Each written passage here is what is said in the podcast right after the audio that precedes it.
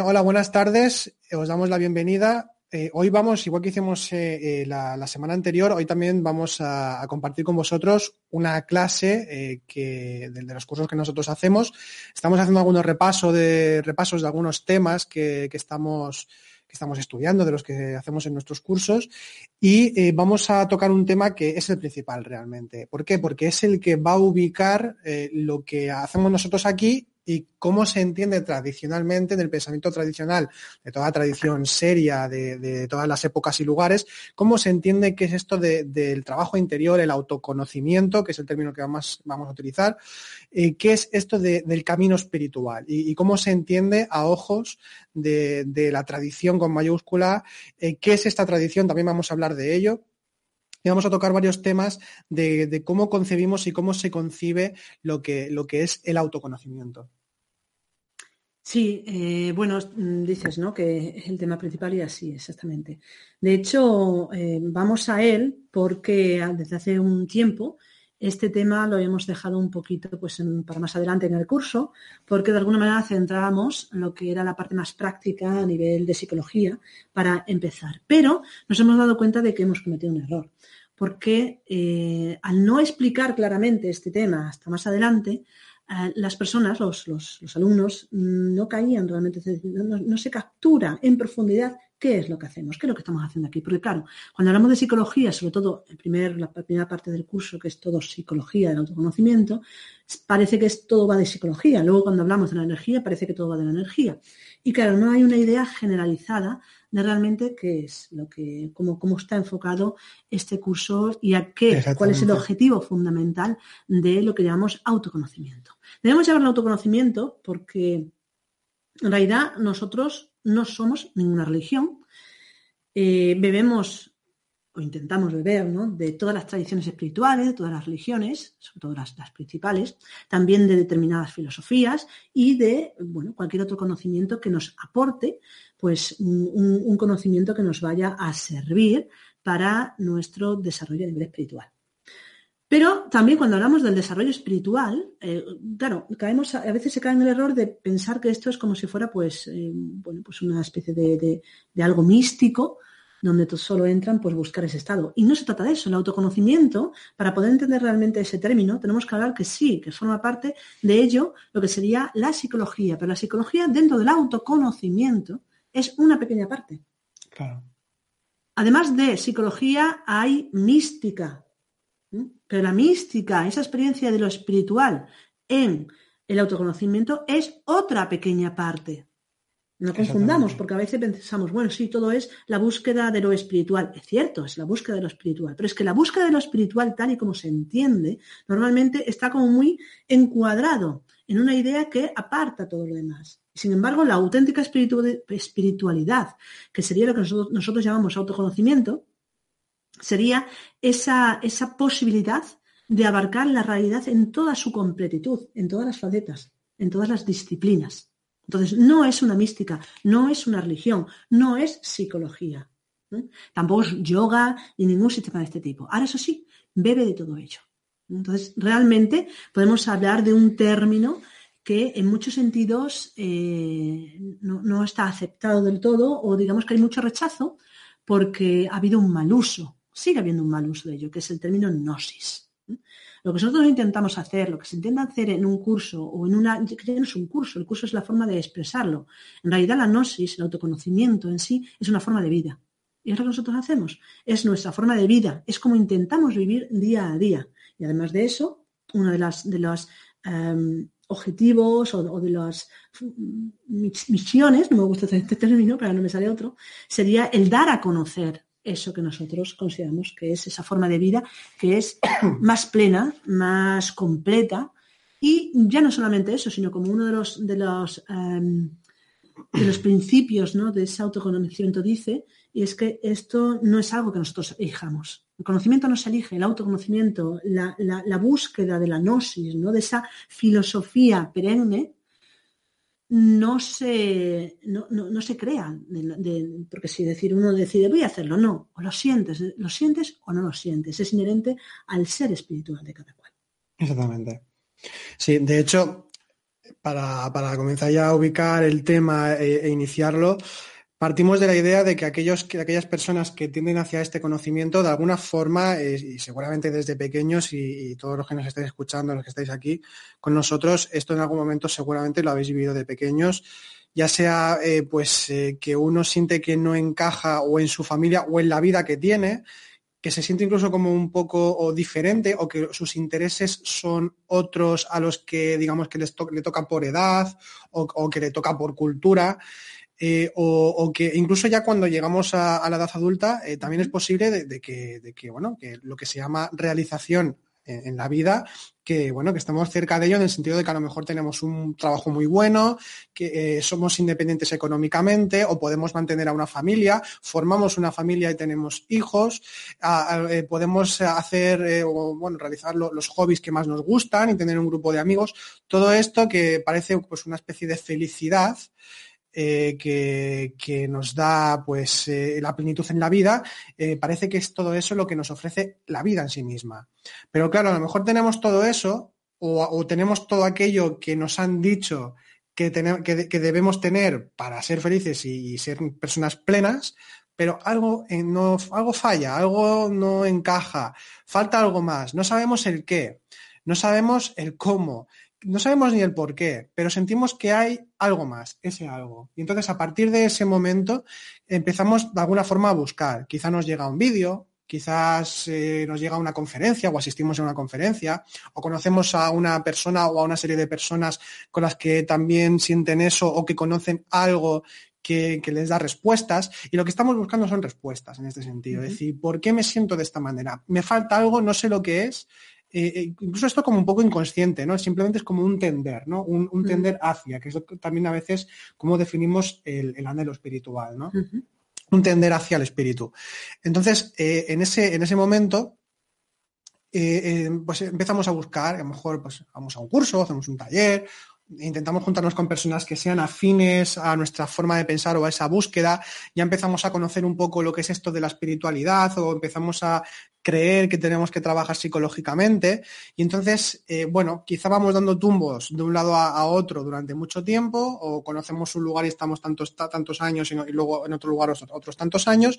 La cuestión es que eh, cada cual vamos teniendo experiencias diferentes eh, en ver en, alrededor de, esto que, que estamos sintiendo y viviendo durante tiempo, que sentíamos ya posiblemente desde la infancia y entonces, bueno, puede llegar un momento en el que se tenga la fortuna, o al menos nosotros lo consideramos así, de que se, conozca una línea o la línea o un trabajo completo, lo más completo posible, que eso también tiene que ponerlo uno, no es que te lo dé solamente lo que encuentras, sino que la intensidad la pone uno, y entonces a partir de ahí es cuando se puede iniciar el camino del autoconocimiento, que bueno, es lo que te, paso ahora la palabra, que es qué es el conocimiento, qué es el autoconocimiento, qué supone eso, y también qué diferencia tiene entre esa, digamos, búsqueda muy psicologizada hoy en día, o, muy de. Porque también pasa una cosa, eh, añado solamente esto, eh, también pasa una cosa, que a lo mejor leemos estos libros, o escuchamos a ciertos conferenciantes, o a cursos, o lo que sea, y eso, de alguna forma, tenemos experiencias que o, simplemente nos llenan momentáneamente. Y ese, digamos, que es el problema. Es decir, es como comer algo, digerirlo y luego tienes que volver a comer. Entonces, si realmente buscamos un trabajo espiritual serio, un camino, eh, recorrer un camino espiritual serio, realmente lo que sucede es que no hay hambre en este sentido. Es decir, no hay que repetir constantemente eh, el pues eh, digerir ciertas cosas externas a nosotros, además, muchas veces, para sentirnos bien o estar, o estar plenos o tener experiencias interiores interesantes, sino que también se busca lo que es, eh, bueno, lo que también se conoce como ese Sanatana Dharma, el camino eterno, del que nos vas a hablar ahora, que, va también hablando de esa permanencia en el espíritu. Sí, en relación a, lo que comentas, ¿no? Como, comida, ¿no? Una comida que, nos hacía. Es así, o sea, cuando una persona de alguna manera eh, tiene esa búsqueda, a veces no te das cuenta nada más que por, oposición. Es decir, piensas que lo que te va a ofrecer la vida normal te va a llenar. Entonces haces, vas haciendo, vas, bueno, pues desarrollándote en diferentes aspectos de la vida pero eh, no, alcanzas a, cubrir esa necesidad. y no te das cuenta de que esa necesidad tiene que ver con algo diferente hasta que, como tú has dicho, encuentras algo o te das cuenta, porque lamentablemente eh, en la sociedad que vivimos, en la, en la educación que recibimos, no se plantea la parte del desarrollo de la espiritualidad, es decir, lo que se llama, por ejemplo, la inteligencia espiritual. Eso se ha obviado, o sea, se, educa en todas las inteligencias, bueno, en todas, en algunas, como la intelectual, la, motriz. Eh, ahora se habla de la emocional, aunque se deja mucho que desear en relación a lo que se enseña. Y, eh, pero, por ejemplo, la, inteligencia espiritual se confunde a veces con la emocional y ahí es donde entra el tema de la, de la psicologización de todo este conocimiento. Que sí es cierto que el conocimiento de uno mismo implica la necesidad de conocer ciertos aspectos de la propia psicología, más de los que nos pensamos, pero no es eh, un tratamiento que se hace mm, como se puede entender la psicología oficial, ya que la psicología a nivel mm, del trabajo interior, a nivel del autoconocimiento, va a depender siempre de la experiencia de lo consciente. Va a depender siempre de que experimentemos aquello que está por encima de lo que es la psicología. Y ahí es donde entra precisamente eso que nosotros llamamos autoconocimiento y que pues, no se entiende realmente, que quizás, como comentaba antes, la palabra más adecuada sería gnosis. Gnosis significa conocimiento esencial. ¿Y de qué nos habla realmente? Nos está hablando de ese conocimiento que es común a todas las tradiciones eh, espirituales, a todas las filosofías, pero que va más allá de las diferentes formas que cada uno de ellas han adoptado. Por lo tanto, estamos hablando de ese conocimiento que es igual para todos los seres humanos en cualquier parte del mundo y en cualquier lugar del mundo y en cualquier época del mundo. Estamos hablando de aquello que va a permitir el desarrollo de todas nuestras potencialidades a nivel interno. Y cuando hablamos de todas nuestras potencialidades, no nos, no nos referimos únicamente a la parte espiritual, tampoco únicamente a la parte psicológica, Estamos hablando de la parte física, de la parte psicológica, de la parte espiritual. Si hablamos de las tres, eh, bueno, de las tres eh, partes que conforman al ser humano según el cristianismo y según también el, hinduismo, ¿no? Eh, habría que explicarlo más ampliamente, pero también la parte física, la parte psicológica y la parte espiritual. Pero estamos hablando también de un desarrollo de diferentes inteligencias. La inteligencia intelectual entra dentro del desarrollo de lo que es el autoconocimiento. ¿Hasta qué punto hay que desarrollar esa inteligencia intelectual? Eso va a depender de cada persona. ¿Mm? Hablamos también del desarrollo de la inteligencia emocional, de la inteligencia motriz, de la inteligencia instintiva y también de una inteligencia hiper olvidada, sí que es la inteligencia sexual. Y cuando hablamos de la inteligencia sexual no nos estamos refiriendo a sexualidad ni a relacionar la sexualidad con la psicología, ni muchísimo menos. No. Tenemos cinco inteligencias bien definidas y una de ellas es la sexual. Y lamentablemente identificamos esa, esa inteligencia con el sexo. Y no, el sexo es una parte de esa inteligencia. Por lo tanto, cuando hablamos de ese autoconocimiento, estamos hablando de que no hay ningún aspecto de nuestra existencia, ni ningún aspecto de, nuestro interior que quede fuera de lo que es el desarrollo espiritual, que quede fuera de lo que es el autoconocimiento. Y vuelvo a decir, autoconocimiento implicaría dentro de sí tanto lo espiritual como lo psicológico, como lo energético, como lo físico, como cualquier otro aspecto. De hecho, Tradicionalmente, cuando se hablaba de, ese conocimiento esencial, de esa gnosis o de esa, mm, ese sanatana dharma, ¿no? que es ese camino eterno, como dicen los budistas, ese camino que estará siempre ahí. ¿Por qué? Porque el ser humano es el ser humano y el ser humano necesita conocerse a sí mismo. Necesitamos todos conocernos a nosotros mismos. Esto lo dicen muchas tradiciones. Todos tenemos esa misma búsqueda de llegar a algo trascendente, pero cada uno lo va a enfocar de una forma uno conquistando hacia el exterior, ya sea materialmente, otro conquistando en relación a, las relaciones, otro conquistando en relación a la profesionalidad y otros, algunos otros, como nuestro caso, intentando, pues de alguna manera, integrar la parte más espiritual. Pero todos tenemos esa búsqueda de un llenado, de, una plenitud que de alguna manera sentimos que no está. Y eso es de lo que nos hablan todas las tradiciones, ese esa filosofía perenne, esa filosofía eterna, ese sanatana dharma o camino eterno de nuevo, esa gnosis o conocimiento esencial. Y todos nos hablan de que ese conocimiento realmente es un proceso. Esto es muy interesante para poder entender realmente lo que es eso. Es un proceso, pero un proceso de qué? Cuando hablamos de proceso se entiende bien porque es un proceso, es algo alargado en el tiempo. Y esto es muy importante, porque a veces pensamos que, bueno, que podemos, no sé, hacer algún curso de fin de semana o un curso de dos años y pensar que ya lo tenemos todo asimilado. Y no, no, no, eso, así no es el trabajo.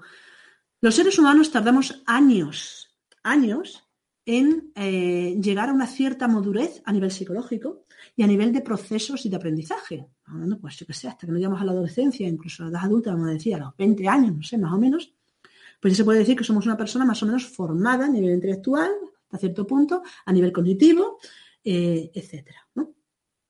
Eh, sin embargo, ah, hemos, hemos, tardado unos 20 años. Y a veces hay la, la, bueno, pues la creencia falsa de que el, conocimiento de uno mismo, con todas las profundidades psicológicas que nos ha costado crear durante 20 años, aunque estas hay diferentes visiones, puede haber tardado mucho más, eh, en dos fines de semana, en dos meses o en dos años, ya lo vamos a tener que conocer todo. Y así no es. Una persona que tiene 40 años, una persona que tiene 50 años, una persona que tiene 30 años, se ha tirado todos esos años recreando la psicología que tiene, adquiriendo el conocimiento que tiene. En dos años, ni en tres, va a obtener la posibilidad de modificar, de llegar a la profundidad en totalidad de su subconsciente. ¿Por qué? Porque no se puede. Es imposible. Por eso a mí me gusta mucho esa definición de autoconocimiento, proceso de reconocimiento de la unidad. Proceso largo en el tiempo. No existen los milagros y mucho menos en la espiritualidad. Es una de las cosas que también ven, bueno, pues nada, eh, me voy a un supermaestro que me haga un toque en la espalda, me despiertan los chakras, tal, eso sí, le pago 333 euros por cada toque y ala, ya estoy pues autorrealizado, súper despierto e iluminado. Vamos, que puedo, ¿cómo se dice esto? Puedo abrir una central eléctrica. Pues no. Las cosas no son así. De hecho, si me permites, eh, por ejemplo, cuando hablamos de, que, bueno, si estaba sigues tú con el tema, pero para hablar también un poquito de lo que es la tradición y lo que, que además todo esto ha existido siempre, ¿no? Porque acabas de comentar que precisamente es el, proceso de toda una vida. Vida. Es, algo a lo que uno pues eh, se compromete consigo mismo, se compromete con, el ser, con la parte espiritual que es. Entonces a partir de ahí empieza a recorrer un camino pues, tropezándose las veces que haga falta, pero al fin y al cabo caminando, ¿no? Pero la cosa es que esto que acabas de comentar, de que es un proceso de toda una vida, es que ya queda reflejado en todas las tradiciones eh, esotéricas, digamos, ¿no? Esotéricas en el sentido de íntimo, de ciencia de lo íntimo, de, eh, ciencia de lo espiritual. Y es que si nos vamos, por ejemplo, a la Grecia clásica y nos encontramos con estos lugares que todos hemos escuchado muchas veces, como pueden ser pues Eleusis, ¿no? Los el culto órfico, pitagórico, eh, y etcétera. Y eh, una de las cosas que sucedía, por ejemplo, en el pitagorismo y en otros seguro que también, es que eh, cuando uno quería eh, pertenecer a, ese conocimiento más profundo que se daba en el templo, por ejemplo, pitagórico en cuestión, porque había, digamos, una serie de conocimientos que se daban a nivel externo, pero el que quería más tenía que comprometerse con esa línea de trabajo y tenía que pasar una serie de pruebas. Esto también pasaba en el antiguo, en el antiguo Egipto también. Esto pasaba en muchos sitios. Y en, la India también algunas eh, órdenes también tenías que pasar por una serie de pruebas para ver si te podías convertir en un iniciado eh, en, eso, en ese culto, en, esa, en ese conocimiento más, íntimo, ¿no? más esotérico, más hermético, que también sería uno de los términos. Entonces, eh, ¿qué, qué, sucedía? Que, por ejemplo, en el caso de los pitagóricos, como comentaba, primeramente estaban los escuchantes, que tenían que estar entre 3 y 5 años, si no recuerdo ahora mal, escuchando únicamente sin poder ni siquiera opinar, simplemente escuchando, aprendiendo de los que eran los eh, que hablaban, creo que se llamaban eh, matematicoi, ¿no? como los matemáticos, que, que tenían la connotación de sabiduría, porque tenías que tener un currículum espiritual de conocimientos, entre comillas, que te, que, te permitiese, o sea, te diese esos galones como para poder hablar y poder decir y enseñar. Así que eh, había que esperar años para poder ni siquiera abrir la boca y a partir de ahí ya podías empezar a participar de forma más activa. Y luego ya era un proceso de toda una vida. Esto sucedía desde siempre. Siempre, y además, a partir de ahí hubo pues, sus linajes espirituales, sus derivaciones, las formas. Esto ha existido desde siempre. No, es algo nuevo que de repente surja, sino que es algo precisamente como es, es eh, recuperar ese patrimonio espiritual que realmente somos. Eh, eh, es algo que es inherente al ser humano. Entonces, ¿qué sucede? Que cuando surge cualquier forma religiosa, cualquier forma filosófica, cualquier línea de conocimiento de este tipo, eh, siempre eh, ya nace con, con, esa parte también esotérica, no nace después. Es decir, pongo un ejemplo, el cristianismo no es que luego aparezca un cristianismo esotérico con una hermenéutica, con una interpretación. Ya de por sí los que crean ese movimiento, los que generan eso, ya al menos está la semilla del conocimiento, la semilla de la gnosis. Y a partir de ahí luego se va a desarrollar, hay que hacerla crecer, hay, que regarla, hay que desarrollarla. Hay linajes espirituales en todas las tradiciones. Eh, creo que el mismo San Pablo ya habla del linaje de Dios, entonces habla de unos elegidos y tal, pero hay que entenderlo en, ese, en esa línea, el que asume ese conocimiento. Lo mismo pasa, por ejemplo, pues con los sufíes en el Islam, ¿no? no es que nazcan luego los sufíes eh, después de que está el Islam, ya va con ello también. Ya hay una serie de iniciados o un grupo cercano, con los hindúes igual, en el yoga, con los yogasutras de Patanjali, los Vedas, el Vedanta, todas las líneas en general, ahora no quiero aburrir con eso, pero todas las líneas en general ya llevan eso y siempre hay un conocimiento más profundo eh, al que puede acceder el ser humano. No es una élite como a veces se ha pretendido históricamente o como se puede malentender, no es una élite, sino que simplemente es una profundización que te lleva a otra forma de percibir, a otra forma de relacionarte, no solamente contigo mismo, sino con los demás en el entorno. Entonces, esa tradición eh, de la que estamos hablando precisamente es el conjunto de todo lo que acabo de comentar. Es decir, la tradición es un conocimiento que, o bueno, es la línea, el, conducto que va más allá del espacio y del tiempo. Es como el gran tronco de un árbol en el, del que sus raíces eh, serían pues eh, esas o sus ramas. O sus ramas, perdón, perdón, sus ramas. Las raíces sería el espíritu en sí mismo, ¿no? Pero eh, ese tronco como tradición y esas ramas y sus frutos, pues serían todos esos maestros, maestras, las tradiciones espirituales. Las, diferentes, formas. las diferentes formas que nos permiten allegarnos a lo espiritual. Y es la forma en que nosotros vivimos y entendemos eh, el conocimiento, el autoconocimiento. Es decir, de ese ir más allá de las formas, pero siempre respetando las formas, no rompiéndolas, no, eh, no denostándolas, no faltándoles el respeto. Porque si no fuese por esas formas, si no fuese por esas líneas, no habría continuidad en el conocimiento o al menos sería más difícil quizá. No sabemos si habría otra manera, pero siempre se manifestaría y esta es la forma en que se manifiesta. Exactamente, de hecho el autoconocimiento, si lo es realmente, la gnosis, si la es realmente, respeta todas las formas. Totalmente. No solamente respeta, sino que agradece porque extrae las propias formas, de alguna manera, de las diferentes formas, de, diferentes tradiciones. Eso sí, no se va a adscribir eh, a una concreta. ¿Por qué? Porque está adscrita a sí misma en el sentido de que va más allá de cualquier forma. ¿Mm? Va a usar las formas para poder profundizar, pero está por encima de las formas. Por eso podrá cambiar. Por eso realmente la gnosis, ese conocimiento esencial, es la fuente de, de la cual surgen, no solamente surgen las diferentes formas, sino que es la fuente de la cual se renuevan, es decir, las diferentes formas, eh, adaptaciones a las épocas, a los lugares que, finalmente resultan en una religión o en una filosofía determinada, la raíz eh, fundamental, la fuente, surge de esa gnosis, de ese conocimiento esencial que es igual para todos. es que, y además aquí entra algo también que es muy importante tener en cuenta, lo que es la hermenéutica espiritual, en este sentido, con esa reactualización del conocimiento. ¿Qué sería la hermenéutica espiritual? Hermenéutica, hermeneus viene del griego interpretar, eh, también hay, bueno, hay una parte que también es eh, del dios de la sabiduría, de Hermes, el hermetismo, Hermes Trimegisto. Eh, pero cuando hablamos de la hermenéutica espiritual estamos hablando de ese aspecto práctico de reactualizar el conocimiento, que es lo que hablaba Gadamer, que era un, filósofo del siglo XX, pero lo llevamos a la espiritualidad, que, que esto siempre ha sido así, eh, y es la fusión de horizontes. Es decir, nosotros estamos en nuestra época particular, estamos con nuestra propia personalidad particular y nuestra forma de entender el mundo y de vivirlo, pero hay toda una tradición detrás, sus símbolos, sus rituales, sus eh, prácticas meditativas de oración, sus liturgias, sus, eh, sus libros en general, su conocimiento. Eh, y eh, nosotros tenemos, eso es un horizonte, nosotros tenemos el nuestro actual, con sus propias necesidades, igual que antes había otras.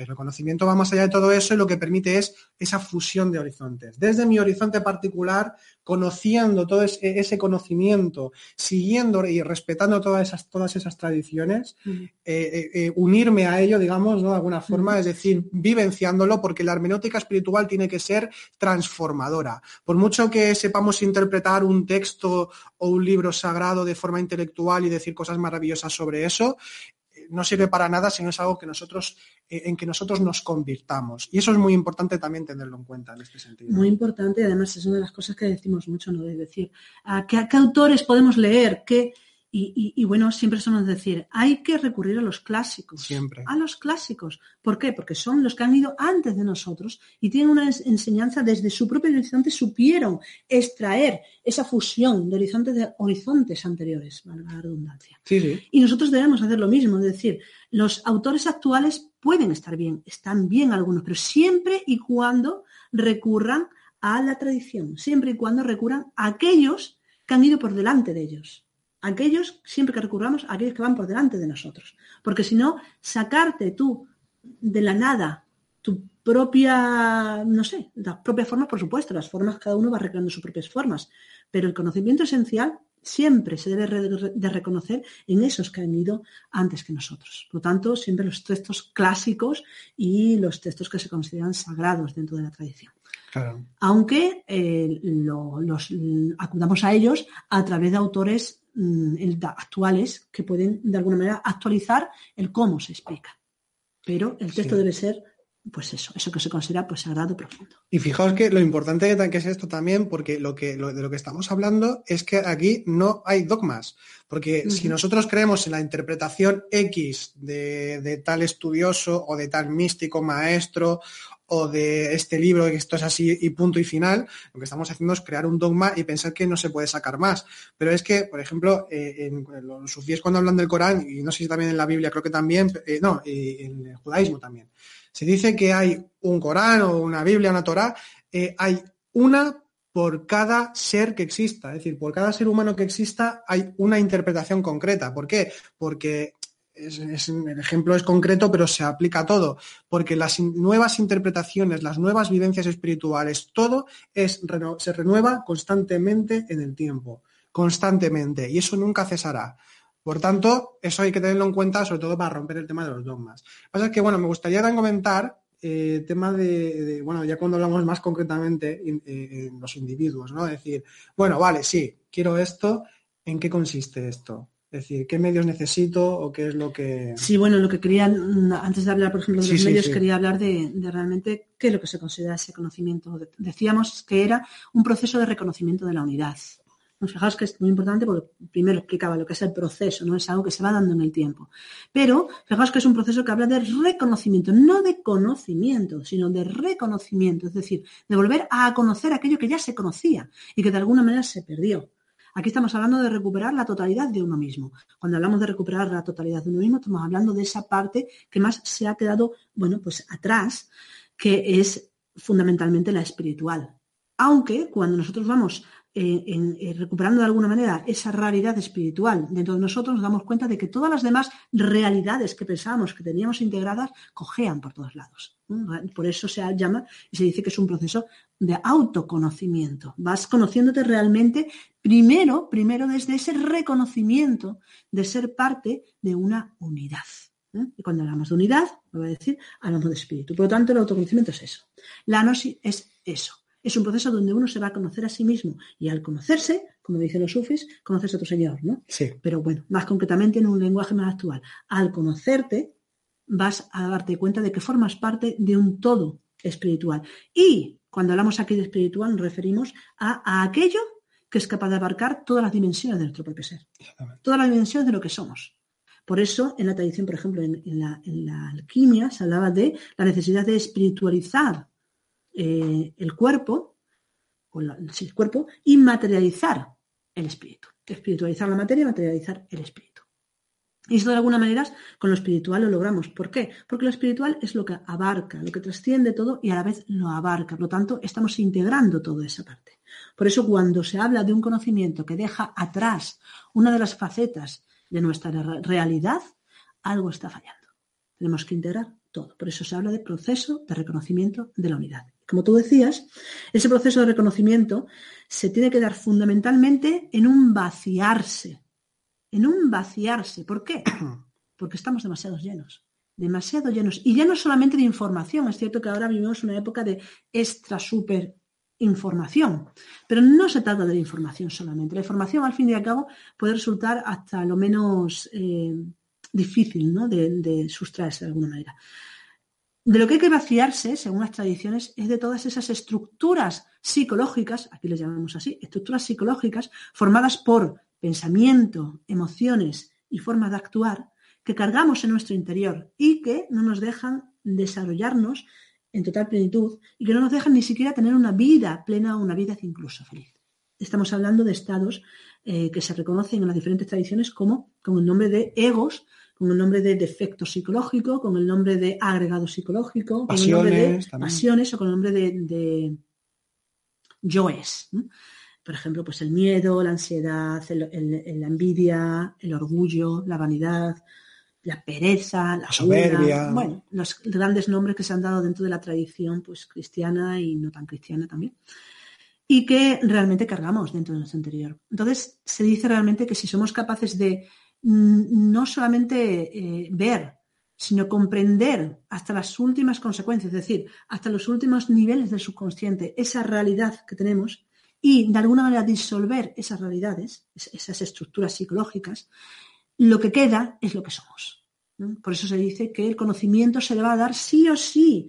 Es imposible que no se dé el autoconocimiento siempre y cuando nosotros nos quitemos del medio aquello que nos estorba. Es decir, nos vaciemos de ego. Al vaciarnos del ego, lo que surge es lo que somos, esa parte que llamamos del espíritu o espiritual o lo que somos, da igual como el nombre que le pongamos. Aún así, cuando explicamos esto, hay, hay a veces errores de, de comprensión, lo cual es lógico, porque, claro, cuando hablamos de vaciar, pensamos, ah, vamos a vaciarnos de la materia, vamos a vaciarnos de, pues, de todo, vamos a dejar de estudiar, y, no nos damos cuenta de que estamos así. O sea, si realmente suena un poco paradójico, porque realmente el conocimiento es el desarrollo de todas nuestras potencialidades. Por lo tanto, desarrollar todo. Pero por otro lado, vaciarnos. Pero claro, esto no es que sea paradójico, es que hay que entenderlo bien.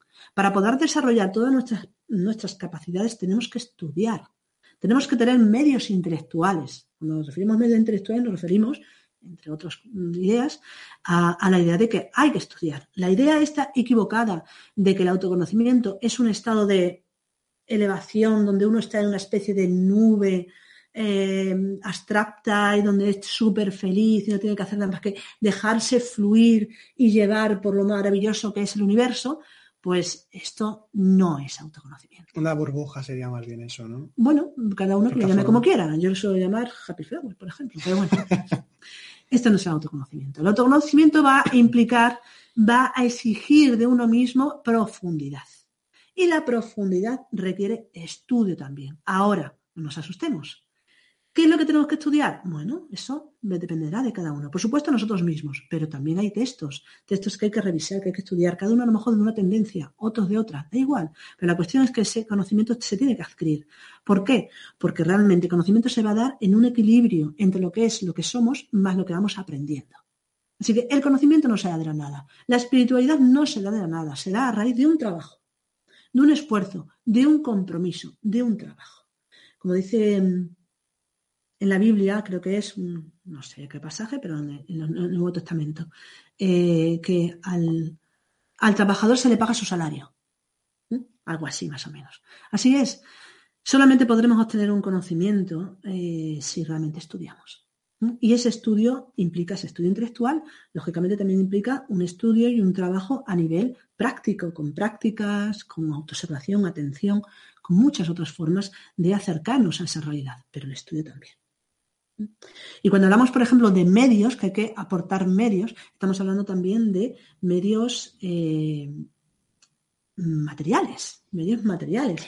¿Cuál es un medio material eh, para poder acceder al conocimiento? Pues tener acceso a esos textos, a esas escrituras, tener acceso a un lugar donde podamos meditar. Ahora, que uno no tiene acceso a nada material, bueno, pues será otra forma, tendrá que adaptarse a lo que, a, a su entorno, a lo que, bueno, lo que tenga.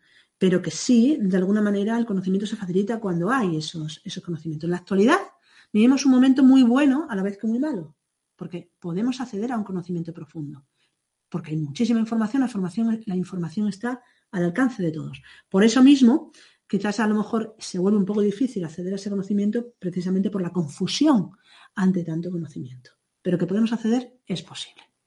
Y luego, por último, quería hablar de los medios psíquicos o podemos decir medios intelectuales, que es la parte más importante.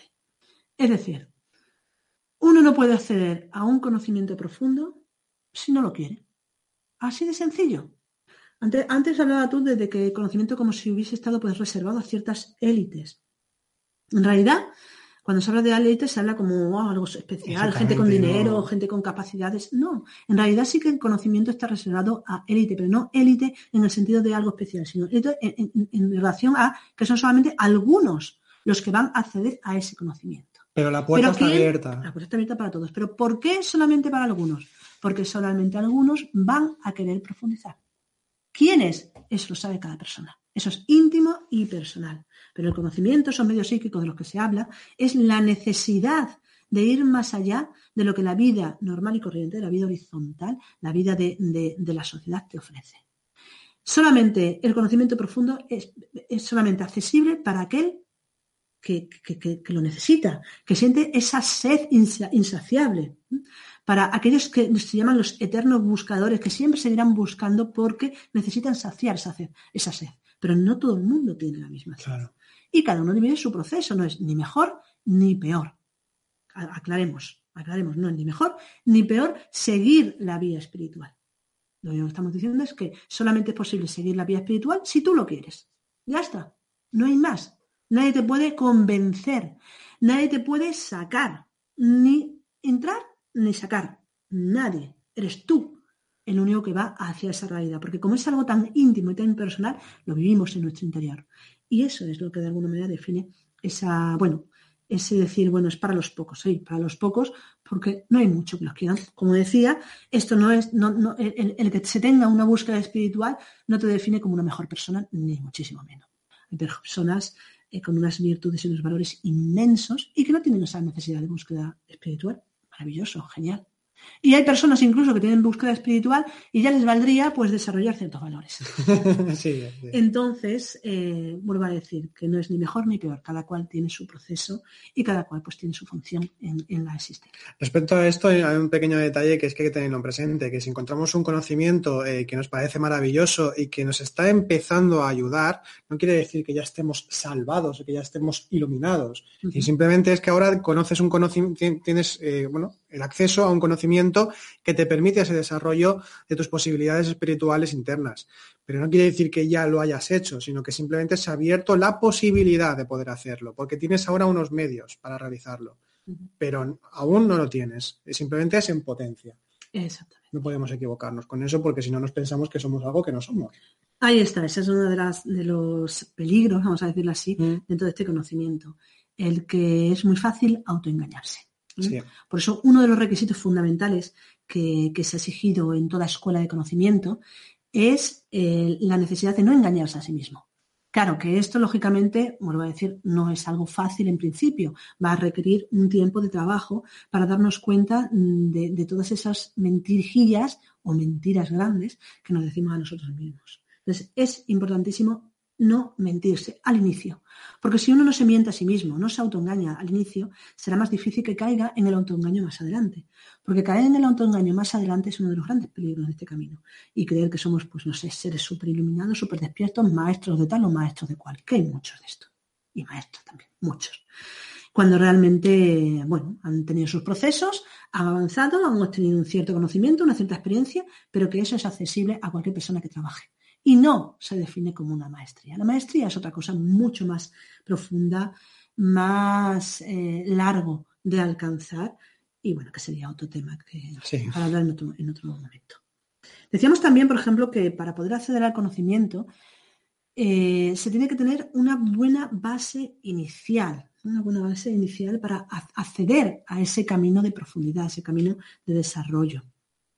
¿Cuál es esa, base, aparte de no mentirse a uno mismo o intentar ir cortando poco a poco ese, ese autoengaño?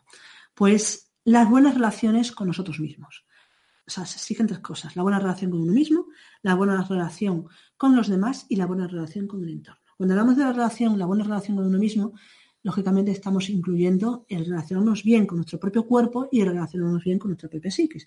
En realidad, el, relacionarnos bien con nuestra propia psiquis implicaría una buena relación con el cuerpo. Si no te relacionas bien con el cuerpo es que algo a nivel psicológico pues no estás haciendo bien. No estamos hablando de patologías, estamos hablando de bueno, situaciones que todos tenemos. Y que para acceder de alguna manera a un conocimiento más profundo, uno tiene que, tener esa buena relación. ¿A qué nos referimos? Fundamentalmente, el darnos cuenta de que nos engañamos ya es un síntoma de buena relación con uno mismo. El pensar que, fallamos también es síntoma de una buena relación, el darnos cuenta que fallamos, el darnos cuenta de que tenemos estados psicológicos que no eh, dominamos para nada. Esto es una buena relación con nosotros mismos. ¿eh? El darnos cuenta que quizás deberíamos cambiar. Es una buena relación con nosotros mismos de inicio. Bueno, en, los ocho pasos de la meditación de Patanjali, que nosotros aquí también estudiamos, ya se habla de esa parte, ¿no? De uno de los pasos iniciales es, eh, que es Niyama, uno de los pasos iniciales es precisamente tener una relación coherente en todos los sentidos con uno mismo, con su trabajo interior y demás, como condición, ¿no? Sí, es lo que aquí no implicaría una buena relación en relación al trabajo interior, porque no se ha empezado a trabajar. No, claro, claro. En, realidad aquí se está refiriendo a que, cómo, cómo, somos o cómo debemos ser de alguna manera para poder acceder a ese conocimiento más profundo. Y simplemente es fundamentalmente el no mentirse y la aceptación de lo que uno es. Aceptar lo que uno es. Da igual lo que pensemos que somos. Vamos, tenemos que tener en cuenta que en la gran mayoría de las cosas que pensamos que somos estamos equivocados porque nos engañamos mucho sin darnos cuenta. Pero eso es un proceso que iremos viendo poco a poco conforme vayamos introduciéndonos en ese autoconocimiento. Pero lo que sí que tenemos que de alguna manera tener claro es aceptar lo que somos, o por lo menos intentar aceptarlo aunque nos cueste. Y ya iremos poco a poco pues, eh, trabajando pues, esa aceptación cada vez mayor. Eso es lo primero. Es, en relación a la buena relación con uno mismo. Lo segundo, la buena relación con los demás eh, entran cosas como ah, pues la costumbre de, intentar pues no engañar o no mentir o no robar, esto ya son cosas exageradas, pero por ejemplo el caso de, envidiar, ¿no? A ver, todos podemos tener un poco de envidia, envidia, todos podemos mentir de vez en cuando, todos podemos enfadarnos con los demás de vez en cuando, pero que no sea algo ya que sea extremo, que nuestra forma de relacionarnos sea siempre estar enfadados o siempre discutir con los demás o siempre quejarnos de los demás. Lo podemos hacer de vez en cuando porque todos los hacemos, todos tenemos esos estados psicológicos, pero que no sean la forma que definen mi relación con los demás. Y por otro lado, que de alguna manera, aunque nos enfademos con los demás, aunque tengamos dificultades para relacionarnos, que tengamos claro que queremos cambiar eso. Eso ya implicaría una buena voluntad de querer cambiar, por lo tanto, una buena voluntad para empezar ese proceso de autoconocimiento. Claro, en este vaciado que tú decías de esas estructuras psicológicas y, o de todas esas concepciones erróneas también en general, implicaría lo que, decías, al principio, querer. Querer, exactamente. El, primer paso para vaciarse internamente es querer. Igual que lo del conocimiento que no los medios psíquicos es querer el conocimiento, pues implica en todo. Es decir, pues tú realmente quieres eliminar ego, quieres, eh, ¿no? En este sentido, desarrollar otras cosas y mm. eliminar otras a las que estás muy apegado. Claro, implica una revisión importante, ¿no? Una revisión importante que, vuelvo a decir, no es un requisito para poder acceder al conocimiento, sino que es un requisito que se tiene que ir desarrollando. Claro, poco a poco. Y luego, por otro lado, la relación con el entorno. La relación con el entorno, sobre todo, ahora ya es, es clama al cielo, ¿no? El que nos relacionemos correctamente con las cosas y no que no seamos, pues, de alguna manera tan materiales que usemos pues eso, las cosas de uso y que no le demos el valor. No solamente las cosas, sino la naturaleza. La forma en que la sociedad de alguna manera nos ha inculcado esa, esa sociedad o esa psicología de, usar y tirar, usar y tirar. Eso tenemos que hacer una reflexión importante en ello. Porque precisamente hasta consumimos de la misma manera eh, la espiritualidad. La hemos convertido en un producto de consumo, cursos por todos lados, eh, talleres por todos lados, pero eso sí, cortitos, rápidos, porque tengo que ir a otro. Entonces, esto realmente no, es, no es coherente, no, habla de una realidad. nosotros, de alguna manera, aquel, que es, aspirante al conocimiento debe aspirar a lo eterno. Debe aspirar a lo eterno. Y si aspiramos a lo eterno, no podemos tener una psicología del consumo, de, usar y, tirar. Esto hay que ir, pues de alguna manera, aunque no lo cortamos del todo porque vivimos en una sociedad que cuesta, eh, de alguna manera ser consciente de que esto no puede ser así. Y darle valor, también esto es importante, darle valor de conciencia, de realidad, de vida espiritual a todo lo existente. No solamente a nosotros, no solamente a los seres humanos, sino también a la naturaleza, a los animales e incluso a las cosas. Bien, pues esto sería más o menos el, conocimiento, eh, pero claro, más características que pueden definir ese conocimiento, cómo lo entendemos, cómo se entiende dentro de la tradición del autoconocimiento que nosotros trabajamos. Y cuando hablamos, por ejemplo, del conocimiento, hablamos, hemos dicho ya, de que es un conocimiento, es una gnosis que no pertenece a ningún lugar ni a ninguna época determinada, sino que podemos decir que es inherente a la necesidad del ser humano de encontrarse a sí mismo, de hallar su plenitud. Por lo tanto, desde que el ser humano pierde esa plenitud, si es que alguna vez la tuvo, según las tradiciones sí, desde el momento en que se pierde esa plenitud, surge la forma de cómo llegar a obtenerla, a conseguirla, a recuperarla. Dentro de ese conocimiento también hemos dicho, hemos hablado de, la necesidad de estudiar, pero hemos de entender que cuando, claro, hablamos de conocimiento como mm, conocimiento, eh, se puede entender también conocimiento intelectual, conocimiento de cualquier, cualquier medio, cualquier cosa, cualquier disciplina, eh, a veces podemos confundir y, pensar que por haber estudiado filosofía o por haber estudiado historia de las religiones o por haber estudiado ética, pues ya tenemos un conocimiento profundo.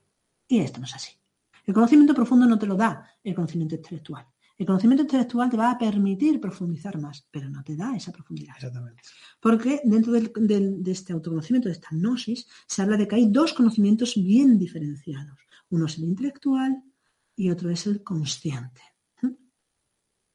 Ambos son necesarios. No podemos negar el intelectual, y vuelvo a repetirme, porque a veces en ciertos entornos espirituales o pseudoespirituales se denosta lo que es, lo, que es el, lo intelectual. El acto de pensar incluso, directamente ya es como, no pienses, y ya eres feliz. claro, lógico.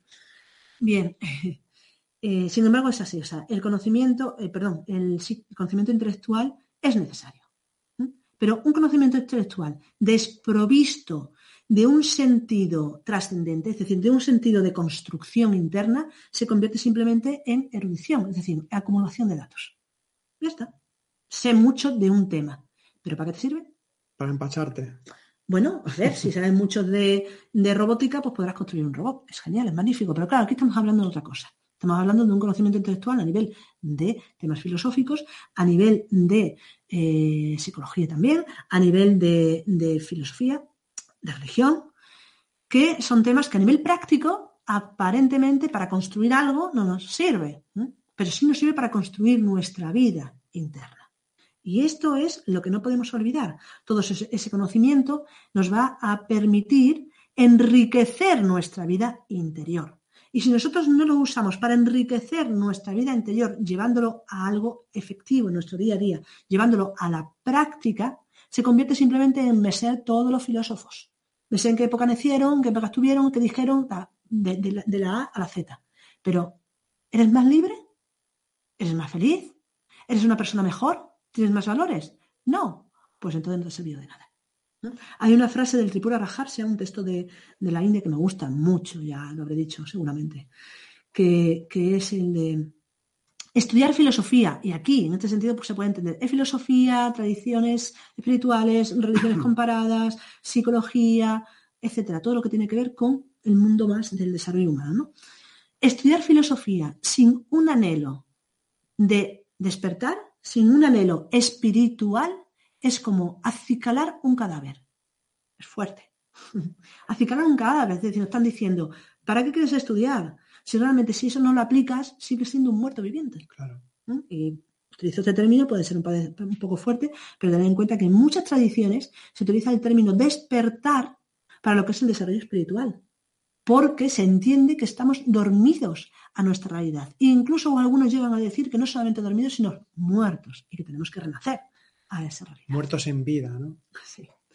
Entonces, cuando hablamos, vuelvo a decir, de conocimiento intelectual, no pasa absolutamente nada que estudiemos mucho si nos gusta y que tengamos un montón de datos siempre que esos datos sean útiles para mi vida, útiles para mi desarrollo y útiles para el desarrollo personal y útiles para la interrelación con los demás. Si no, no sirve.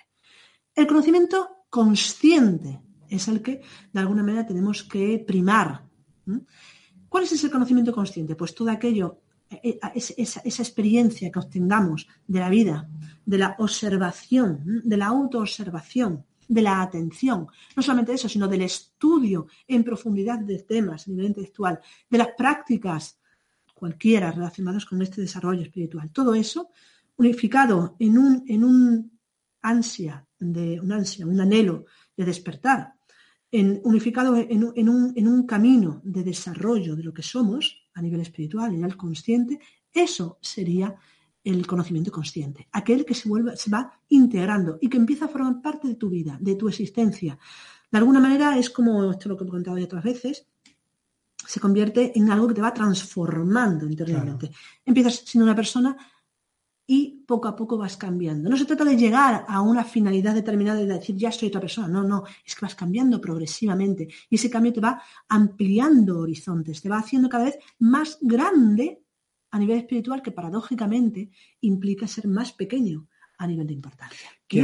sí, que ahí te, te quería preguntar, que entonces aquí ya vemos más claramente que hay una diferencia abismal entre lo que sería la realización que comentábamos al principio normal de la vida mundana a la autorrealización. Completamente una diferencia abismal. Pero quería comentar que ese conocimiento consciente, cuando se unifican todas esas prácticas, llegamos a lo que se ha llamado en las diferentes tradiciones sabiduría. ¿Mm? La sabiduría del sabio, de aquel que sabiamente vive su vida. ¿Mm? Ya no es que sabe mucho o que explica muy bien o que practica muy bien. No, es aquel que sabe vivir inteligentemente, sabiamente y profundamente su vida, su existencia. Y para el cual esa existencia, esa vida tiene un sentido profundo, un sentido real, más allá de todas las circunstancias que puede vivir. El sentido está en sí mismo, el sentido está en esa interrelación y en esa comunicación con lo consciente, con lo, con lo espiritual. Y sí, ahí es donde se da o se puede empezar a dar esa autorrealización, para distinguirla de lo que decimos la realización. Una persona se puede realizar en la vida y es legítimo y, que es necesario que se realice en cualquier faceta que le guste. Se puede eh, realizar en relación a, la profesión, se puede realizar en relación a la familia, en relación a las amistades, en relación a lo social, a la fama, da igual. Está bien, es bonito, porque esto habla de, la riqueza de cada cual. Pero la autorrealización es otra cosa. Es muy diferente. La autorrealización implica que pongamos toda la carne en el asador, dicho de otra manera. La autorrealización no te lo da la sociedad. La autorrealización es algo que tú mismo decides voluntaria y conscientemente a hacer. Hay muchas cosas que se realizan en la vida sin que hagamos casi nada, ningún esfuerzo. Es decir, por ejemplo, ninguno de nosotros se propone crecer y simplemente crecemos. ¿Por qué? Por biología. La biología realiza este, este cuerpo que se va desarrollando y que llega pues, a una madurez y luego una vejez, etcétera, etcétera. Lo mismo que el conocimiento del aprendizaje del idioma, del aprendizaje del entorno, etcétera. Son cosas que no hay ningún esfuerzo y que ni siquiera decidimos nosotros. Sin embargo, el autoconocimiento sí hay que decidirlo. Las profesiones a veces ni siquiera las decidimos nosotros. La vida de alguna manera nos va llevando y nos va poniendo situaciones donde podemos elegir o no esa realización más plena, eh, más exitosa o no. Pero el autoconocimiento requiere constantemente una autodecisión diaria, de instante en instante, de decir quiero despertar. No es decir, es integrar esa realidad. Por lo tanto, es algo que decidimos conscientemente. Y hay una gran diferencia. Todas las personas de la Tierra, en una faceta o en otra, se realizan. Aunque su realización fue, sea quejarse de que no ha hecho nada en la vida, también puede ser esto. Pero esa ha sido su realización, es lo que ha realizado en la vida. Sin embargo, la autorrealización solamente lo, lo logran, de alguna manera, o lo inician aquellas personas que deciden hacerlo. Por lo tanto, se requiere una decisión íntima y personal. Sería esa decisión que antiguamente en las escuelas de misterio decidían aquellos que llamaban a la puerta. Por eso lo del Evangelio, llamad y se os abrirá. Tú tienes que llamar, tú tienes que pedir para que se abran las puertas Y aquí vemos eh, que es eh, también muy importante responsabilizarse entonces de, lo, de, lo, que uno es y hacia dónde va. Responsabilizarse, porque una, una tendencia también que, que se tiene eh, habitualmente es que eh, de aquello que nos pasa o de aquello que somos incluso, ¿no? con las terapias del siglo XX, diferentes tipos de terapias o de psicologías y demás, pero en general eh, es como que siempre se, ha echado la culpa a lo externo constantemente. No es que el, la vida es así, sencillamente decir eso, o que el sistema educativo tal, o el sistema en general nos lleva a esto, o, que mis padres o mi familia no sé cuántos, y entonces yo soy producto de eso. A ver, en parte eres producto, sobre todo si eres un niño, no eliges, pero luego eres un adulto. Para esto es algo que dices tú muchas veces, ¿no? En las mm, clases. Eh, que, eh, bueno, una vez eres un adulto y no tienes excusa, porque tú tienes la potestad de poder elegir. Antes no la tenías, pero ahora sí que la tienes. Y sobre todo eres más responsable cuando tienes los medios, tienes los conocimientos y tienes las prácticas y todo el sistema para poder eh, desarrollarlo, para poder desarrollarte. Allí a, lo mejor ya es un poco más radical, pero yo creo que aquí es cuando tienes menos excusa, porque tienes los totalmente, medios. Totalmente. Es como si me dices, fírmame aquí este papel o fírmame aquí tal, y, y tienes un boli y decides intentar firmar con la uña pues no, tienes un bolígrafo, úsalo, sé coherente. Pues en este sentido. Sí, por eso se dice que, el conocimiento responsabiliza. Claro. Eh, mientras más conocimientos tengas, si tienes a tu alcance un sistema de trabajo eh, de prácticas de conocimiento que te permite un desarrollo a nivel espiritual, un conocimiento de tus propios estados psicológicos, eres más responsable, lógicamente, si no pones en práctica todo eso. Y no solo para, contigo mismo, sino también con los demás. porque eres más consciente de que la forma en que tú, en cómo tú te comportas, la forma en cómo interactúas con, el entorno y con los demás en general, eh, también implica una serie de efectos. Exactamente. Entonces, bueno, eh, este conocimiento de que hablamos me gustaría también hablar de algo, algo concreto porque a veces se entiende eh, o se confunde lo que es la espiritualidad con el psiquismo. Totalmente. ¿Mm? Y eh, decimos ¿no? que la gnosis, el, autoconocimiento, implicaría ese conocimiento que abarca todas las facetas del ser humano, por lo tanto abarcaría la espiritualidad, lógicamente, que es lo que más llena, ¿no? lo que más abarca. Pero también abarcaría lo psicológico, lo físico, todo, todo lo que, lo que existe en nuestra vida. Pero a veces se confunde una cosa con la otra, es decir, las, las, capacidades del ser humano de alguna manera se desarrollan en su totalidad dentro de lo que es la espiritualidad. Y la espiritualidad en gran medida, en gran medida, es un desdibujarse, es un ir desapareciendo progresivamente para integrarse a esa unidad que decíamos al principio, ese proceso de reconocimiento de la unidad. Sin embargo, a veces se confunde todo esto con el desarrollo de ciertos dones o ciertas facultades. Es cierto que dentro de, este trabajo de conocimiento, como el desarrollo va abarcando la totalidad de lo que somos, cuerpo, alma y espíritu, hay ciertos desarrollos que se corresponden a la materialidad, a lo energético, que entraría dentro de esas facultades, esos, dones. ¿no? Estoy hablando, por ejemplo, del desarrollo de ciertas energías o ciertas capacidades, como puede ser la telepatía, la intuición, la clarividencia, todo esto que se relaciona con esos chakras, es decir, esos centros energéticos que forman parte de nuestra parte física, es decir, la contraparte energética de nuestra parte física, de la constitución del ser humano. Entonces, a veces ah, se desarrollan ciertas capacidades y confundimos esas capacidades con la espiritualidad. Aquí es donde entra de alguna manera el peligro de entrar de alguna manera en este camino buscando los frutos. Por eso, en muchas tradiciones se dice, hay que renunciar a los frutos de la acción. El desarrollo debe ser un desarrollo que se realiza desde el ser espiritual hacia el ser espiritual y para el ser espiritual. Por lo tanto, nosotros somos menos, meros obreros, meros siervos, como dicen en el sufismo, ¿no? que, eh, bueno, pues nuestro trabajo está en relación a ir desapareciendo, poco a poco. Esto nos cuesta mucho en la sociedad actual. ¿Por qué? Porque estamos en la era del personalismo, en la era del potenciar la personalidad y en la era de los individualismos. El empoderamiento, el, empoderamiento, éxito. Esto que se utiliza tanto en ciertos entornos espirituales, ¿no? Obtien tu poder y, tu fuerza y tú puedes, bueno, pues todo esto. Eh, no, o sea, no.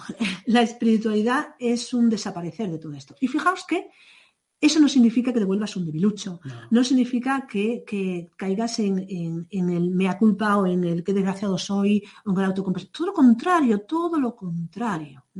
Realmente cuando uno se deshace de todas esas autoconsideraciones y autoconmiseraciones es cuando encuentra realmente la fuerza, pero no su fuerza, y esto es importante, encuentra la fuerza porque la realidad es que nosotros no integramos nuestras propias cualidades, integramos las cualidades de lo que es, de lo real, lo existente. Existe la fuerza universal, existe ah, la caridad universal, existe el amor universal. Nosotros no integramos nuestro propio amor. Hacemos o de alguna manera nos sumergimos en esa corriente universal y formamos parte de ello, pero como algo anónimo, algo que de alguna manera desdibujas sus formas. Lógicamente todo esto es en un proceso largo en el tiempo, donde primeramente implica todo un autoconocimiento que es un dibujar muy claro para ver muy bien los límites de lo que somos, para al ver los límites poder ir de alguna manera sacándonos del medio. Claro, es que debemos entendernos en este sentido como vehículos espirituales. Totalmente. Y somos un recipiente, ya no somos contenido. Es decir, en todo caso, el contenido que somos tiene más relación con, con el opacar, el, el, dar sombra a lo que realmente somos, que Ahí es el está. ser, que es el espíritu, que es la conciencia. Entonces, eh, si tenemos también en presente esta idea de ser un vehículo y de que no somos, bueno, de hecho esto en todas las tradiciones se habla de los nombres de Dios, por ejemplo, eh, en las tradiciones del libro, ¿no? Como la- esas manifestaciones o esas formas, teofanías que se les llama, ¿no? Manifestaciones divinas, pero que encarna al ser humano que está llamado a eso. Por ejemplo, la- en la ortodoxia oriental se dice, estamos todos llamados a ser santos. Por ejemplo. O a la teosis, estamos todos llamados a ser Ah, sí, ah, exactamente, la teosis, el proceso de deificación, ¿no? Entonces está hablando de esta realidad que, que estás comentando. ¿no? Por eso, bueno, no hay que confundir esa espiritualidad con ese psiquismo, esos poderes, esos dones. Todos podemos obtener de alguna manera esas capacidades, esas facultades. Pero eso no nos define para nada mm, dentro de ninguna categoría de ningún tipo. Incluso puede, puede ser peligroso. Puede ser peligroso si se usa Mm. mal y puede ser peligroso si se usa eh, en relación a abusar o, o ejercer poder sobre los demás. Que esto ya ha pasado mucho Sí, y sigue sí. pasando lamentablemente. Sí. Bien, porque el conocimiento realmente se define precisamente porque es inasible. Es inasible, es como eh, eh, el, el principio este de, de Heisenberg, creo que es, el principio de interdeterminación. No, uno realmente no puede acceder a ese conocimiento si no forma parte de él. Uno debe integrarse, es un conocimiento totalizador, un conocimiento que te permite participar conscientemente de él, que eres, no que te permita, es que tú eres parte de ese conocimiento. Hay que darse cuenta de ello. Y cuando uno se da cuenta de ello, se integra en esa realidad que está más allá de las propias percepciones o de las propias conceptuaciones. Y vuelvo a decir, no negamos ni las propias percepciones ni las propias conceptuaciones, pero eso sí, las ubicamos en el valor que realmente tienen y no para dar importancia a la personalidad o a nuestra propia individualidad. Como se dice en, las tradiciones también espirituales, eh, ni siquiera nuestro cuerpo nos pertenece, ni nuestro nombre, ni nada de lo que tenemos. Estamos aquí temporalmente. ¿A cuento de que es el desarrollo de algo que se va a perder en el tiempo? Volquémonos hacia lo eterno, porque lo eterno de alguna manera perdurará más allá. Esto, por ejemplo, es de lo que nos habla, habla también lo que es eh, eh, símbolos tan conocidos en la tradición del autoconocimiento en Occidente y en Oriente, ¿no? Con símbolos como el grial, Por ejemplo. símbolos como el vellocino de oro, como la piedra filosofal, como eh, la, ciudad interior, la ciudad eh, celestial o la Jerusalén celestial, o símbolos también, eh, bueno, hay muchísimos, ¿no? De la piedra filosofal ya lo he dicho, ¿no? Sí, bueno, la cruz también tendría algunas connotaciones un poco parecidas. Pero dentro son, de- son esos, sí, Bueno, sí, a ver, esos símbolos representan más eso, eh, generalmente se entiende símbolos más. como mágicos. ¿no? Sí, en, este- este sentido sí, en este sentido sí. O ahora incluso hablando del árbol del conocimiento, o a- a- árboles sagrados, ciertos árboles que también, También, árbol de la vida. Sí, Pues todos estos símbolos nos están hablando de algo que, que- que todas las tradiciones nos hablan de ello. Nos hablan de, en la tradición más occidental, de la salvación, mientras que la tradición más oriental se nos habla de la liberación. Es igual, es lo mismo. Cuando se habla de esto se está hablando de esa posibilidad de integrar lo más elevado dentro de nosotros. Y lo más elevado dentro de nosotros no somos nosotros, porque como ya se nos ha dicho, ha dicho Álvaro, nosotros somos vehículos que vamos a poder, mm, vamos a permitir acceder eh, eh, crear de alguna manera ese puente entre lo más devenido, que sería la materia, y lo menos devenido, lo más elevado, que sería pues, el espíritu. Por eso, por ejemplo, el grial, esa leyenda de, la búsqueda de ese objeto maravilloso por parte de los caballeros de la mesa redonda, de la leyenda artúrica, nos habla de esa necesidad de encontrar aquello que nos va a sanar, porque el grial finalmente sana al rey que estaba enfermo, sana la tierra que florece de nuevo. ¿Y de qué nos está hablando? Nos está hablando de encontrar esa realidad y de conectar con esa fuente, la fuente del espíritu. Es lo mismo que el vellocino de oro, es lo mismo que la danza longinos, es lo mismo que la piedra filosofal, es lo mismo que la salvación, es lo mismo que la liberación. Aquello que realmente nos devuelve a nuestro origen, aquello que nos devuelve a nuestra realidad primera y última, lo espiritual. Bien, de esta manera, bueno, pues es, no sé, yo creo que, que podemos hablar ahora de cómo enfocamos un poquito, aunque por encima, porque ya lo hemos hablado en otros temas, ¿no? sí. Eh, el tema de cómo enfocamos dentro de lo que es la, la tradición del autoconocimiento, lo que nosotros trabajamos, ese trabajo sobre uno mismo, ese autoconocimiento que implicaría todas sus facetas. Bueno, nosotros hablamos de tres líneas de trabajo, tres factores fundamentales que para nosotros definen toda escuela de conocimiento, toda tradición que realmente se puede llamar así y que va a permitir ese desarrollo de la totalidad del ser humano. Estamos hablando de eh, el trabajo sobre uno mismo, la psicología, el conocimiento de nuestros propios aspectos psicológicos y la posibilidad de cambiarlos, eliminarlos incluso, ese sería un primer factor. Un segundo factor sería el desarrollo de nuestras potencialidades a nivel energético y anatómico, tanto físicamente como eh, energéticamente. Hay una, todo un mundo inmenso que desarrollar y tiene que incluirse, porque decíamos, el conocimiento es algo que incluye la parte física, la parte psicológica y la parte espiritual. Por lo tanto, eso tiene que estar ahí también en todo conocimiento que realmente se, se precie de serlo.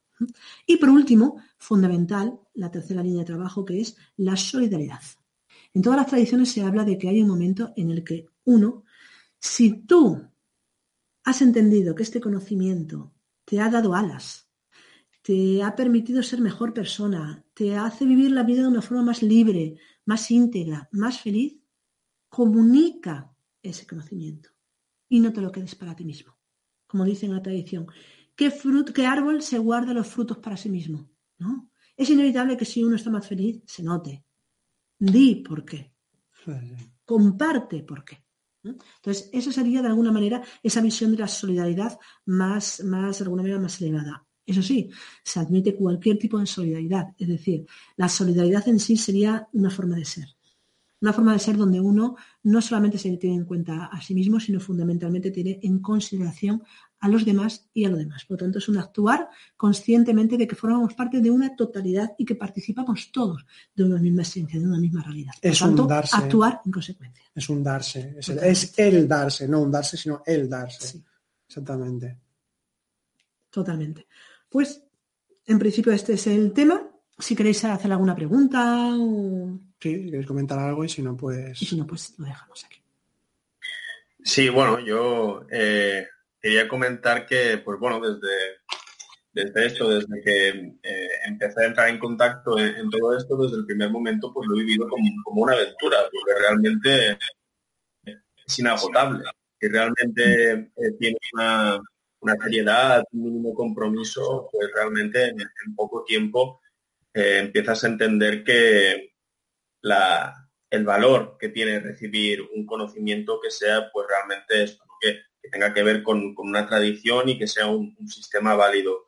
Yo supongo que mucha gente que, bueno, podrá escuchar esto al final se quedará quizá con la pregunta de que cómo podrá reconocer eh, si entra en contacto con, un sistema de autoconocimiento que sea pues válido en la forma en que tenemos pues de entenderlo a cuando pueda estar delante de pues quizá un gurú en potencia que potencie todo esto del psiquismo y todo esto que hemos hablado.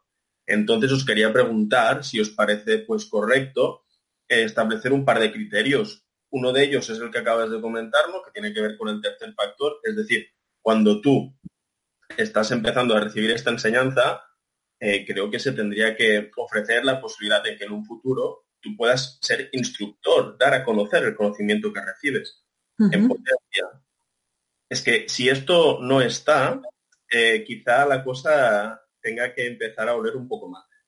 Y luego es la sensación esta también de liberación. Al principio, cuando entras en contacto, en, bueno, empiezas a ver el, ego que tienes. Esa visión, esa posibilidad de trabajarte internamente, ya te da una sensación de, liberación porque ahí ves que realmente ves el, margen que tienes para transformarte a nivel interno. Entonces, este, estas dos cosas creo que, que pueden ser útiles para discernir, que creo que es algo que hoy en día hace muchísima falta porque le damos el mismo valor al Tao Te Ching que al poder de la hora. Entonces, pues no sé, no sé qué os parece lo, que os acabo de comentar. Mm, ¿Contesto yo? Sí, sí, por favor. Vale, yo, Iván, considero que ninguno de los dos criterios son buenos. Ninguno. Primero, porque hay muchos lugares, vamos a decir, de, bueno, hablo, del pasado mismamente, ¿no? De antiguos gurús y tal, que lógicamente formaban a, sus seguidores igualmente para dar el mismo conocimiento. Y no, no, esto no es un, un criterio que te ayude a, saber si realmente estás en un conocimiento válido o no. El segundo, me has dicho, el trabajo es uno mismo, el, mirarse hacia adentro y tal, que te da una sensación de liberación. Tampoco. Porque esto sucede en la gran mayoría de, estos conocimientos. ¿Por qué? Porque un conocimiento, ah, la problemática del conocimiento en sí no está solamente en el tipo de conocimiento, sino en cómo lo enfoca la persona que lo ofrece. Y puedes tener un conocimiento muy bueno, pero la persona de alguna manera cae en ciertos estados y puede ser progresivo, entonces no. A ver, ¿cómo se sabe si se está ante un conocimiento válido o no? Lo he comentado. Una de las cosas fundamentales es que tenga trabajo en los tres factores. Pero eso tampoco te salva. ¿Por qué? Porque es imposible. Es decir, eso solamente lo vamos a poder saber con un poco con el tiempo. Pero hay una cosa que yo considero que es muy importante que te puede ayudar, que es el desarrollo del propio discernimiento. Y ese desarrollo del propio discernimiento es que algo clave, siempre pongamos en duda todo lo que nos dicen, pero no en duda para rechazar, sino que lo llevemos a reflexión, autorreflexión, independientemente de lo que nos diga el supergurú que habla tan lento y tan maravillosamente y que nos quedamos estasiados ante su presencia. Mm. Si ante la presencia de una persona yo me anulo, cuidado, cuidado. Eso nos puede pasar, pero si luego nosotros no hacemos una reflexión y no nos damos cuenta de ello, ahí somos nosotros los que estamos fallando. Entonces, para mí, el discernimiento eso es importante, es decir, reflexiona en profundidad tú, por ti mismo. ¿Qué es lo que te han dicho? ¿Cómo es ese trabajo? ¿Qué es lo que te produce esa persona? Y lo digo porque yo lo he vivido. Cuando estás con una persona que tiene una fuerza inmensa, para bien y para mal, hay que tener cuidado de que esa fuerza no te nuble la visión, no te deje estasiado. Y suele suceder, suele suceder, yo lo he visto, lo he visto más de una vez, lo he vivido en mis carnes también. Y esto es muy difícil desde el principio, pero si además de ese conocimiento, aparte de dejarte eh, medio estasiado, te va a permitir que tú reflexiones por ti mismo y te va a exigir que tú reflexiones por ti mismo, te vas a dar cuenta del error. Y entonces ahí no hay error. Pero lo demás que ha comentado no, es súper típico todos los conocimientos, si la gente continúa en él, es porque de alguna manera le está dando algo de considerar que le libera. Claro, que lo cree. Como mínimo lo cree. No, no, y que al principio puede funcionar. Es que es el problema, que al principio puede funcionar. Entonces, es importante eso, que cada uno aprenda a discernir. Y eso no se trata de negar ni las capacidades de la persona que te está enseñando, ni la profundidad, ni nada, ni el conocimiento. No se trata de negar, se trata de reflexionarlo. Y sobre todo se trata de que no perdamos la propia individualidad en ello.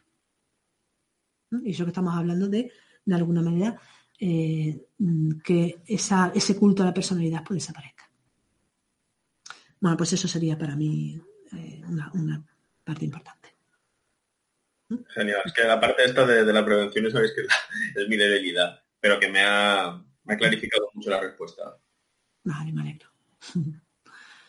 Bueno, pues no sé si queréis comentar algo más. Una pequeña cosa. Ah, sí, sí.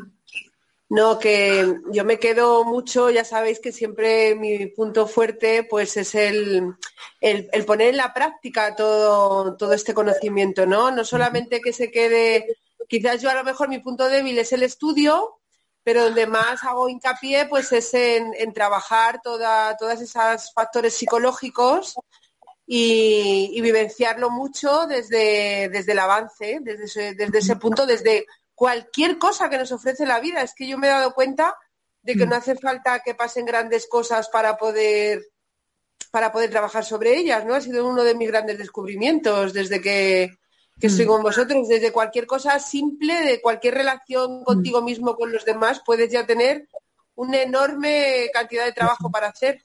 Totalmente. Sí, sí. Y ya está, por lo demás. Pues muy bien, pero Mante, esto que dices de que ten en cuenta que cada persona va viviendo el conocimiento según su forma de ser. Y hay personas que a veces tienen años y años sin estudiar nada. No pasa nada. El proceso está ahí, se estudia lo mínimo necesario, eh, que simplemente pues, el conocimiento en sí, la, la didáctica, etcétera, etcétera. Pero llega un momento en que luego después van a surgir, y estoy segura de que con el tiempo va, te va a surgir la necesidad de ir profundizando más en ciertos temas relacionados con, ese estudio. Igual que personas que de alguna manera tienen la facilidad para leer mucho, para estudiar mucho, en principio, luego van a necesitar volcarse más en lo práctico y abandonar un poco tanta información. Pero es que eso es un proceso que, es personal, cada cual lo va eh, eh, eh, llevando como puede. Y rara, rara la persona que lo hace de forma equilibrada. Yo todavía no he encontrado ninguna persona que esté a la par por los dos. O somos muy hacia lo intelectual y entonces estudiamos mucho pero practicamos poco, o vamos mucho a la práctica y luego estudiamos poco. Bueno, es que da igual. Pero lo que que en cuenta es que a las dos cosas hay que hacerlas. ¿Cuándo? ¿En qué momento? Eso es personal de cada cual y depende de nuestro ser. Nuestro ser de alguna manera nos va guiando hacia cómo se va desarrollando ese camino. Así que no pasa nada. La cuestión es que cada uno aprenda lo que necesite y que como decía Álvaro al principio, encontremos un alimento que nos aporte realmente satisfacción, llenado, y no, y no un alimento que a los dos segundos de estos prefabricados, con los dos segundos nos queda, bueno, no, nos alimenta y vuelve a darnos hambre. Un alimento bueno, un maná, como decía, ¿no? Un maná de desierto, que realmente nos saca de, ese, de ese desierto, de ese vacío interior para percibir, sentir, integrar que algo hay, que, que, que, que va, va, la cosa bien, vamos a decir así. Entonces da igual. Muy bien. ¿Sí? Muy bien, pues gracias. No, a, vosotros. bueno, pues nada más. O sea, gracias por venir. Sí, gracias por estar con nosotros. Y, y nada, ya pues a ver si tenemos oportunidad pues, el próximo lunes de volver a, a vernos por aquí. Muy bien, gracias. Hasta la próxima.